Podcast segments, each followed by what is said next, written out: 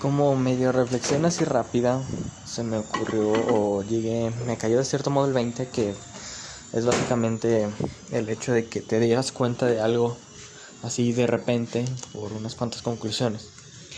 Que realmente no somos diferentes, pero tampoco somos iguales. El querer ser diferente te va a llevar a ser igual a otras tantas personas. El, querer, el ser igual se va a ir simplemente a ser diferente en otras tantas personas. Está tan englobalizado ese mundo que se pierde el sentido auténtico. Los humanos no somos diferentes ni iguales, somos las dos cosas.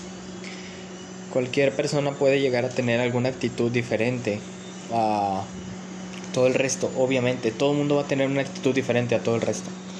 Y es cierto que sí hay personas que casi que caen en una categoría pero la mayor parte de esas personas están adoctrinadas por una sociedad que les dice cómo ser, cómo actuar, cómo sentirse.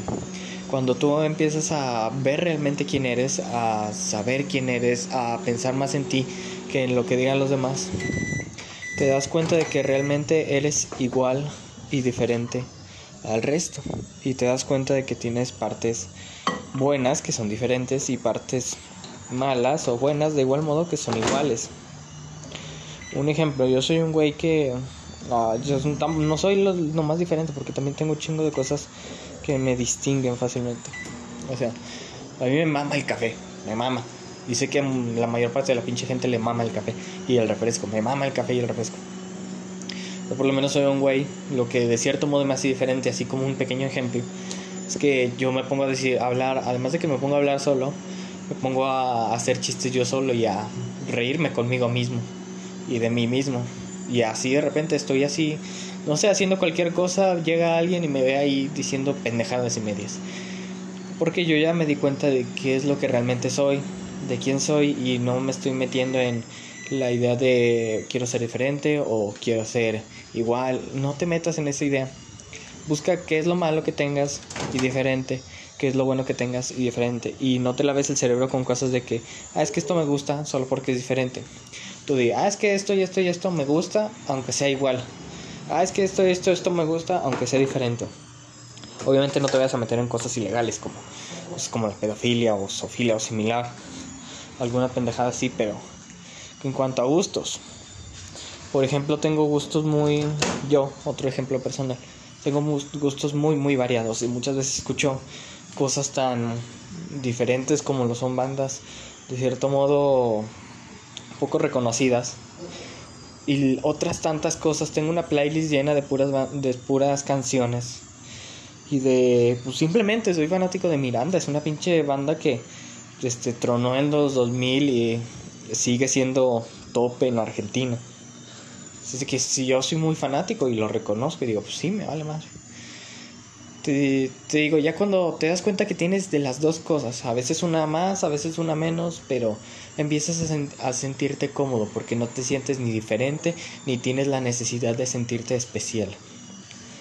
De nuevo, este, estos capítulos los voy a grabar en fragmentos ya que pues van a ser ideas. Bueno, así pues tengan mucho en mente eso, la verdad.